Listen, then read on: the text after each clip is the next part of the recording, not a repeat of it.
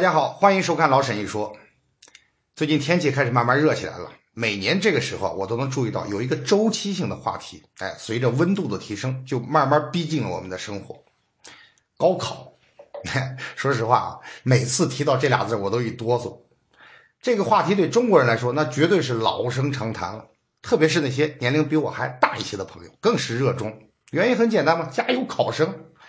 哎，吃饭的时候大家凑在一块儿，那还能说啥吗？无非就是你家孩子复习的咋样了，我们家孩子想考哪个大学，等等等等。哎，这些讨论我从记事起一直到今天，几乎他们讲的完全相同。哎，连这些家长的表情都一丝儿都不太走样。但是听了那么多年吧，你总能发现有些跟考试本身无关的事情，哎，也在重复着纠缠着那些望子成龙的家长。比方说啊，咱们高考政策中一直有这样的规定啊。就是对一些老少边穷地区的考生，哎，提高录取率。哎，当然了，有人就说了，说这个政策有什么问题吗？哎，那些被照顾的地区，它教育资源本来就少嘛，水平也不高，那让他们跟内地学生同台比武，那不是欺负人吗？再说了，这些地方尤其需要发展，如果高级人才再跟不上，那跟内地的差异岂不是越来越大吗？哎，我得承认啊，这种说法确实有一定的道理。但是你有没有想过，这种现象其实，在本质上，那是一种偏向。由于专门给原来的弱势群体予以特殊照顾，所以反而给没得到照顾的一方，就造成了一种地域性的政策性的歧视。只不过呢，这种歧视跟以往的不太一样，它歧视的不是弱者，而恰恰是强者。所以这种歧视也有一个学名，叫逆向歧视。你看，就拿刚才的高考政策来说，很多不在被照顾地区的这些学生和家长，那总是会嘀嘀咕咕的，说中国的这种现象太不公平了，对同一个起跑线的考生而言，就不应该厚此薄彼吗？不过我要说一句啊，这个现象它并不是中国独有的，就连教育资源很发达而自称是很公平的国家，也照样有这个问题。举个例子啊，七十年代有个美国人叫艾伦巴基，准确的说啊，是个挪威裔的美国人。挪威裔嘛，那肯定是个白人嘛。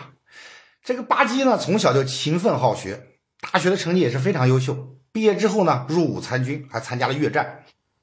这个人天生就是个读书的材料，退役后就选择了继续深造，而且在斯坦福大学拿到了工程硕士学位。嘿，可是到这儿呢，他还不满足，决定再读一个医学学位，所以就去申请加州大学戴维斯分校的医学院。那大家都知道，在美国当上医生，那基本上就是拿到了富人阶层的准入证，所以医学院的名额一直都是很抢手的。戴维斯分校的医学院啊，每年录取的学生名额只有一百个，但是竞争的人数非常多。咱们就拿巴基申请的那一年，哎，就是一九七三年为例，同时申请的人数高达两千四百六十四人，而且要报名就必须要先参加那个入学考试。那前面说了，这个巴基是个读书的好材料嘛，所以考完试拿到分数一看，嗯，心里就有底了。按照满分一百分来算的话，科学九十七，语言九十六，数学九十四分。你想这种成绩，那走到哪也该算是上等吧？哎，名列前茅，估计问题不大。所以他满怀信心的提出了正式申请。那心想，我之前的本科成绩就很好嘛，又是斯坦福的硕士，那现在考试成绩又是那么出色，那被录取还不是手拿把攥的事儿？结果出来一看，傻眼了，他居然被拒了。医学院给的理由也很直白啊，就对不起，你还不够好。哎，这个巴基就不死心啊，那第二年继续考，结果又被拒了。这回他就留个心眼儿，暗中去打听一下，到底为啥我就不能进那家医学院呢？难道别人都是满分吗？结果一打听，气不打一处来啊！原来自己的考分确实是在一百名之内，但是呢，医学院录取的一百个人中有十六个要留给黑人。也就是说，不管怎么样，每年必须要招十六个黑人，但关键是这些人的成绩都远远不如自己啊！就因为他们是黑人，所以就被录取了，而自己呢，就只能在门外干瞪眼。你可能要问了，为啥医学院每年一定要招十六个黑人呢？哎，这就要提到美国政府之前搞的一个叫平权法案的东西。大家知道，美国一直号称平等自由，而且早在立国之初，哎，在那个著名的独立宣言中就说了，人人生而平等。哎，这句话到今天还让很多人兴奋不已。哎，动不动就说，你看人家美国，一七七六年就能说出这种话，那可是咱们的乾隆年间哦。但其实这只是一厢情愿的高抬了那个年代的美国价值观。美国当时那绝对是挂羊头卖狗肉。你想这句话说完后，将近一百年时间，美国还有奴隶制哦。啊，黑人的人口只能按照五分之三来折算，这个是白纸黑字写进宪法里的。你说这算哪门子的人人平等啊？所以，在美国历史上，各种弱势族群被歧视的现象那是数不胜数啊。直到上世纪六十年代，还有不少种族隔离政策，那黑人的权利还是没有得到彻底实现嘛？要不然，那个马丁路德金干嘛要说“我有一个梦想”呢？在汹涌的人权运动压力下，一九六四年，美国政府终于通过了民权法案。哎，规定不能对黑人、妇女和少数族裔进行任何的歧视行为，所有人都必须被一视同仁的对待。哎，这个法案听上去确实是不错，一碗水终于端平了。可是没想到，接下来这碗水居然开始向另一侧荡漾，因为有人说了，说仅仅不歧视还不够，那些在历史上受压迫的群体啊，不管是经济地位还是受教育程度，那都处于弱势嘛。哦，你说个不搞歧视就完了，过去的账吃干抹净就算了。那哪行啊？黑人被压迫那么多年，这起跑线本身就不如白人啊！现在公平竞争，你早上哪儿去了？这不公平。所以，为了补偿历史上对于弱势群体的伤害，政府又出台了一个法案，叫平权法案。所谓平权法案，它的核心其实就是为了照顾弱势群体，哎，强行规定在各种场合下就必须要给他们保留一定的份额。比方说啊，政府部门招聘。你就得保证这里头有一定比例的黑人或者少数族裔啊，甚至必须得有一定比例的女性。政府采购也一样，必须要有一定比例是照顾这些弱势群体开的公司。哎，哪怕他们的公司这个条件比不上其他公司。至于大学招生也是硬性指标，那平权法案就规定，大学在招生或者发奖学金的时候，就得优先考虑黑人群体。所以很多大学就搞出了前面提到的那个配额制度。哎，巴基遇到的就是这种情况，所以他当然不干啊，想不通嘛。哦，就因为我长得不够黑，就活该倒霉啊？那冤有头债有主嘛，谁压迫你的，你找谁去嘛？我可是挪威来的，从我往上祖宗八代，他们没蓄养过黑奴嘛，也没机会压迫他们，那凭啥要我补偿呢？再说了，宪法第十四修正案明确规定平等保护，那既然人人平等，我不歧视你，你也不能反过来歧视我嘛，对吧？这明显违背宪法精神嘛。所以一气之下，他干脆就把大学告上了法庭。要知道啊，这种官司那怎么判双方都不会满意的，所以不打到最高法院那是不会停下来的。但是最高法院的大法官一看啊，说这个案子确实是不好判。你要敢说黑人呀或者是弱势群体不该受照顾，那唾沫星子都能把你砸死。但是既然是法律规定人人平等，那巴基的要求也是完全合理的嘛。那以前碰到这种案子，那最高法院一般都是装鸵鸟，哎，把头往沙子里一钻。比如说啊，前几年就有这么个案子，也是一个白人高大学，哎，原因也几乎都一样，高分不被录取。那场官司呢，就判了校方输，哎，只好录取了他。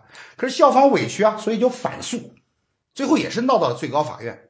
法官们呢，就只好拖，还拖来拖去，三四年都过去了，那个学生马上都要毕业了。哎，这个时候法官突然跳出来说话了，哎，说来来来。说你们看，既然已经这样了，那这个问题你们还吵个啥呢？那总不能让人家把已经读了四年的书再吐出来吧，对吧？那就让人毕业了吧。所以你看啊，最高法院可不是傻子，对于那些最敏感的话题，他能拖就拖，能绕就绕，和个稀泥就过去了。但是这回巴基这个案子这就不太一样了。这个案子当时已经引起了社会的广泛关注，哎，大家都盯着呢，躲不掉啊。所以。一九七八年六月，美国最高院终于做出了最后的裁决，但这个判决的结果出乎了所有人的意料，而且创造了美国法律史上罕见的奇观。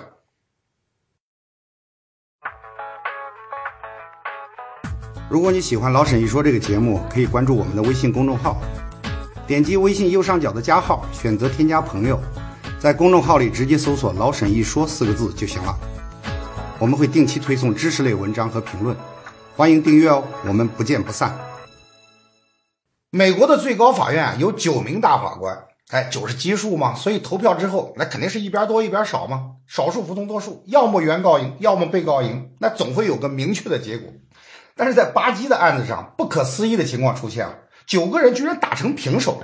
那 九个人怎么能平票呢？哎，对呀，因为他们中间就是有个人脚踩了两只船，认为两头都有道理，那干脆就保持中立算了。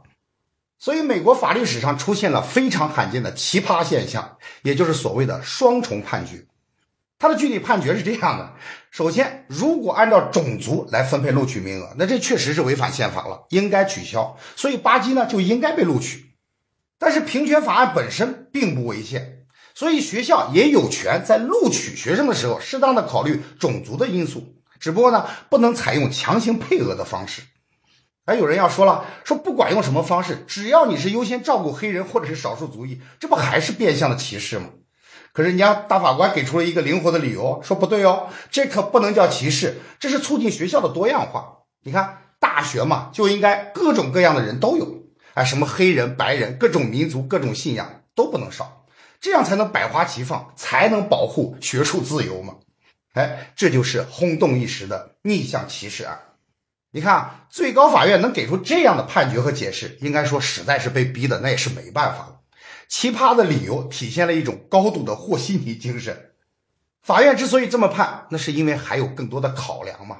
首先是不能得罪巴基和他的支持者们，因为在这件事情上，作为白人的巴基已经成了弱者的代表，而同情弱者是舆论的一贯导向嘛。可是另一方面呢，如果仅仅向着巴基，那就会出现一系列的连锁问题。因为当时美国类似的事儿那是多如牛毛，哎，各种觉得自己受到了逆向歧视、感觉不爽的人，是不是都可以向法院告状啊？哎，这可不只是大学招生的问题了，所有领域里，但凡涉及到平权法案闹出的矛盾，是不是都能以此向法院提出要求呢？哎，要知道，美国可是判例法国家哦，这种案子的判决往往那都是有定调意义的，有了第一个就会有第二个、第三个吧，到时候你想拦都拦不住。所以法官的行为也就可以理解了。不过话虽如此，当时公众听到的判决的时候，那可是有点傻眼了。这到底是谁赢了呢？哎，说到底，最高法院给今后留下这么个双重判决，树立一个模糊的榜样，也是没办法的办法。逆向歧视案发生后，美国又出现了不少这样的案子。啊，就拿工作机会来说吧，有人就说了，说凭啥一个职位必须要优先考虑女性呢？哎，这难道不是另一种的性别歧视吗？工作晋升方面呢，也有人不服啊。比如说，当时的警察系统就抱怨啊，说政府强迫我们每晋升一名白人警官，就要同时晋升一名黑人警官，这明显不合理嘛。再比如，在项目招标中，哎，有的公司就觉得啊，说政府明显的偏向少数族裔开的公司，啊，我们的条件明显比他们都好，但是就是拿不着合同。还有更奇葩的，有一个开婚纱摄影店的女老板，有一天呢，来了一对同性恋伴侣。还说我们也想拍个婚纱照，这个女老板可是一个虔诚的基督徒，她当然没办法认可同性恋婚姻嘛，就拒绝了他们的要求。那俩人一听就火了，哦，你歧视我们，就把店老板告上了法庭。这女老板也很生气啊，哦，我自己开的店，接不接生意我说了都不算，这就不是我歧视你们的问题了，而是你们反过来强迫我，非要我认同同性恋婚姻这种事儿，所以她向法庭申诉了自己被逆向歧视了。啊！我不认可同性恋婚姻，你们就告我歧视，我连这点权利都没有吗？凭啥我就非得认可你们呢？哎，你看，就像这些五花八门的案子，那基本上都打到了最高法院，搞得那些大法官们晕头转向。而且呢，但凡碰到这种案子，那必然是意见难以统一嘛。基本上每个判决都打成五比四，啊，从来都是险胜，没有意见统一的时候。总的来说，法院的基本态度是，平权法案本身不违法。为了公平，对弱势群体进行一些适当的补偿，那是合情合理的。但是你得用一些合理的手段来实现这一点，而不要搞硬性的摊派嘛。那什么手段是合理的呢？哎，法官自己也说不出来。所以后来大家就明白了，这个平权法案根本就没法执行啊。那干脆我们就不要了。于是巴基案所发生的那个加州就带头废除了平权法案。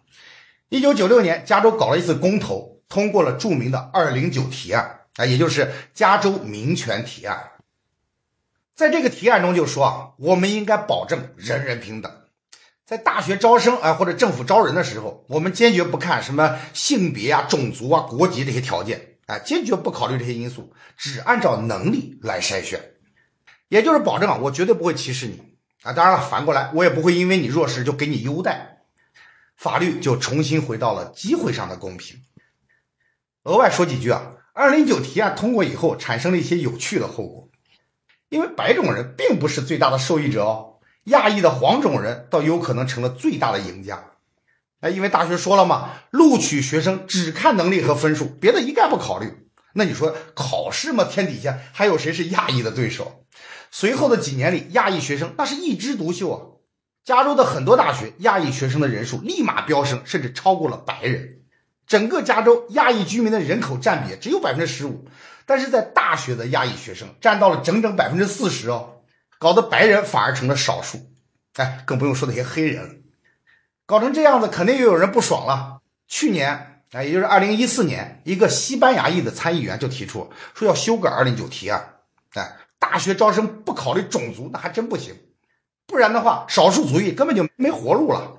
你注意啊，在这里他把亚裔和白人一起都当做了多数，说你们是既得利益者。那你既然占总人口数的百分之十五，你在大学里的名额也只能占百分之十五。那你说这个提议在美国的华人群体里怎么可能同意呢？凭啥啊？我们本来就是少数族裔嘛，我们靠着自己的努力才考上了大学，我们又不是走后门进去的哦。就因为我们的皮肤是黄色的，你就限制我们？这事儿闹得沸沸扬扬，最终还是把这个提案给否掉了。有趣的是啊，你会发现在整个故事中啊，对立的双方都是振振有词啊，都强调自己的意见才是公平的，都强调对方在搞歧视，所以就出现了两种公平啊，一种是机会公平，一种是结果公平。白人和亚裔呢，就一直在强调机会公平，哎，咱们公平竞争嘛，是骡子是马拉出来溜溜，那考得好就进大学嘛，分数线全部统一，不管给谁加分都不行。那黑人和西班牙裔呢，就一直在强调结果公平，而说我们考分不高，不是因为我们笨，而是历史原因造成的。黑人的经济和教育状况呢，大多数确实不太好，所以就算是明面上的规则是平等的，但也肯定考不过白富美嘛。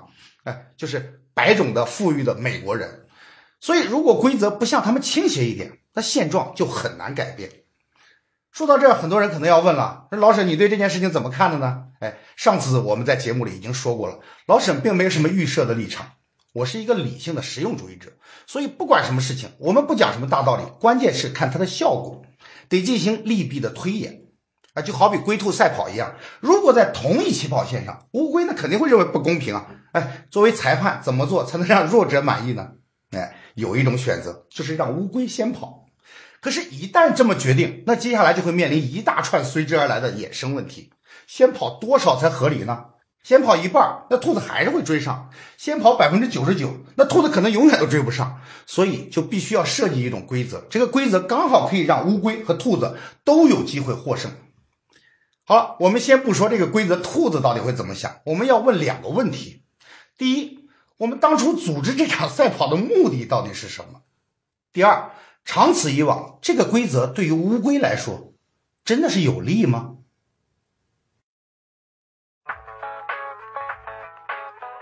如果你喜欢老沈一说这个节目，可以关注我们的微信公众号，点击微信右上角的加号，选择添加朋友，在公众号里直接搜索“老沈一说”四个字就行了。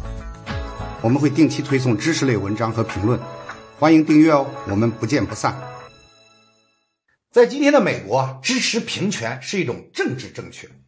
啊，你要敢说黑人不该受到优待，那你完了，绝对有一顶种族歧视的大帽子直接扣过来啊，叫你永世不得翻身。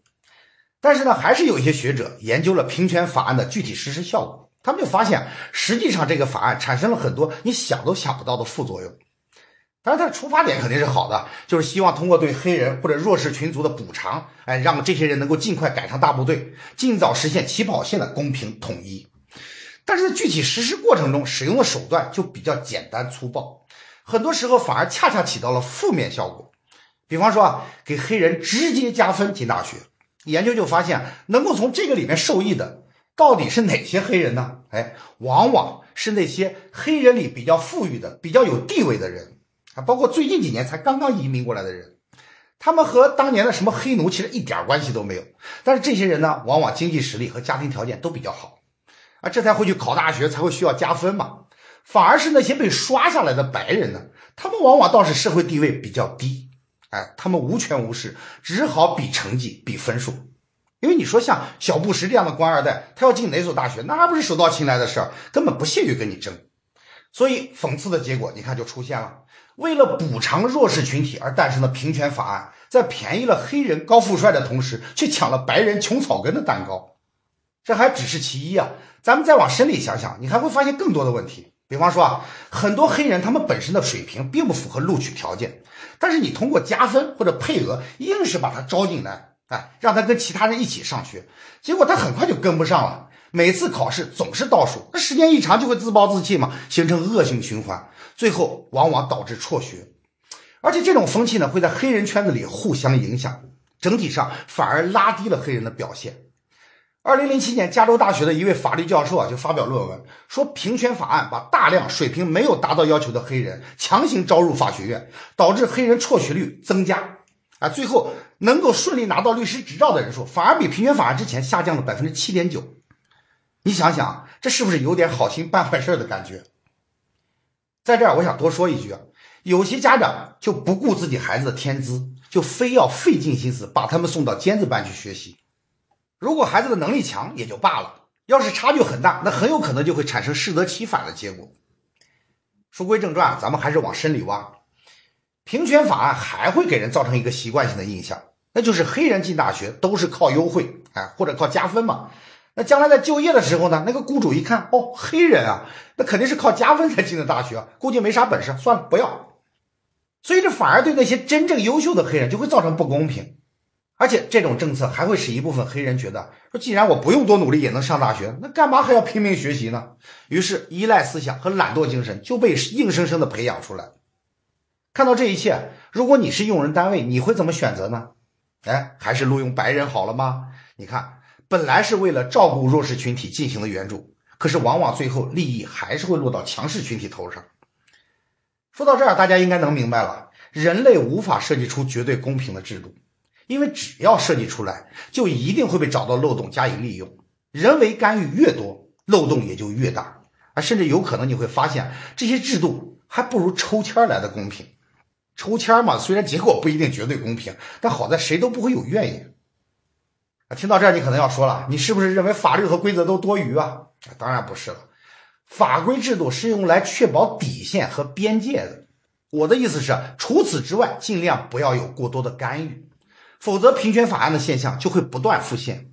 啊，就比如节目开头我说的啊，高考中强行给老少边穷地区提高录取率的政策，初衷应该说是好的，结果呢，就会催生一些奇葩现象啊，比如说啊高考移民。一些外地考生为了更容易考上理想的大学，在高考前专门落户到受照顾的地区，这就是高考移民。而且他们大多数来自教育资源有优势的地区，学习成绩呢也自然要好一些。那对于本地考生而言，竞争对手不光多了，而且素质又高，所以真正需要福利的考生反而失去了机会。而对于那些没有条件加入移民潮的考生来说，也会觉得不公平啊！哎，明明我分数比他高，可是人家父母活动一下，改个户口，哎，就能考上重点本科，而我呢，就只能上个二本，那凭什么呀？此外呢，高考移民也给腐败创造了温床。逆向歧视给高考带来的不公平现象已经被诟病很多年了，虽然国家不断加大打击力度，但结果却愈演愈烈。其实原因很容易理解，鲤鱼跳龙门嘛。这么关键的事儿，谁不想抄近道呢？这种逆向歧视导致好心办坏事的现象，在我国还有不少。举个例子来说，交通秩序混乱也是一个老生常谈的问题了。很多开车的朋友可能都有这样的感觉：说只要不是封闭的道路，那开车的时候都会提心吊胆。有些什么行人啊、自行车在路上，那简直就是无如入无人之境啊！什么占道、别车、闯灯、碰瓷儿，称他们是路霸，一点都不过分。那这种现象是怎么来的呢？其实问题的根源就在交通法上。考过驾照的人应该都知道，其中关于交通事故处理，哎，有这样的规定：机动车与非机动车驾驶人，啊或者行人之间发生交通事故后，不管谁对谁错，机动车都得负责。你看，法律在这里已经出现了明显的人为倾向，这种有偏向的法律意图，无非就是想追求结果公平嘛。哎，这就是平权法案的翻盘嘛，典型的逆向歧视。其实双方不管是谁，只要违反交法，都会造成危险。但是法律呢，却给了弱势群体一种暗示：哎，一旦出事我一定向着你。所以呢，虽然什么时候发生事故，哎，程度有多大，那谁也不知道嘛。但是会怎么处理，双方其实都很清楚。你想嘛，同在旅途，但双方完全是不一样的心态，只会导致你想保护的那个弱势者越来越有恃无恐，在道路上反而成了强势的一方。你看，交通法实施后，行人和非机动车不守法的行为反而越来越严重。原来听到喇叭就知道靠边，现在呢，你越按我越不动，既不好监管，也没法处罚。而且一旦发生事故，他们其实才是最容易受伤的。很多人讲啊，交法偏向于行人和非机动车是为了公平，可是你别忘了，这条法律基本上那是出了事儿才能起到作用的，而一旦出了事儿，早就没有公平可言了。你说说，对于生命而言，多少赔偿才算公平？而反过来，你让一个毫无过错的驾驶人对于有过错的行人负责，又能算公平吗？法律既然是彰显公平的，那就不该有所偏向。溺爱本身就是一种伤害。你看啊，现在中国有一样东西卖的特别火，行车记录仪。绝大多数人买这个东西的本意就俩字儿：免责。这个庞大的市场完全是被怕被赖上的心理催生出来的。行车记录仪的普及速度实在是一种尴尬的表白。我们很多规章制度啊，其实早已被诟病多年。但改变却来得如此之慢，一代人说完又换了一代，就像高考配额制度啊，当年这么做那是因为教育资源跟不上嘛，那可以理解。但是今天呢，我们已经有能力解决这个问题了，为什么还要让这种不公平继续下去呢？权宜之计是不该成为久安之策的。我觉得这个懒不该透。基于以往在政策调整的时候容易出现的矫枉过正现象，我想再多说两句。弱势的地区补齐了就好，千万不要补过头了，反倒对原来的强势地区形成逆向差异。其实大多数的教育问题往往都不是搞平均主义就能解决的，看似公平的制度，很多时候其实反而造成了不公平的结果。所以，当有些规则披着公平的外衣出现的时候，还是让我们保持一种合理怀疑的心态。我们每个人都应该静下心来想一想，这种所谓的公平，它会不会伤害了谁？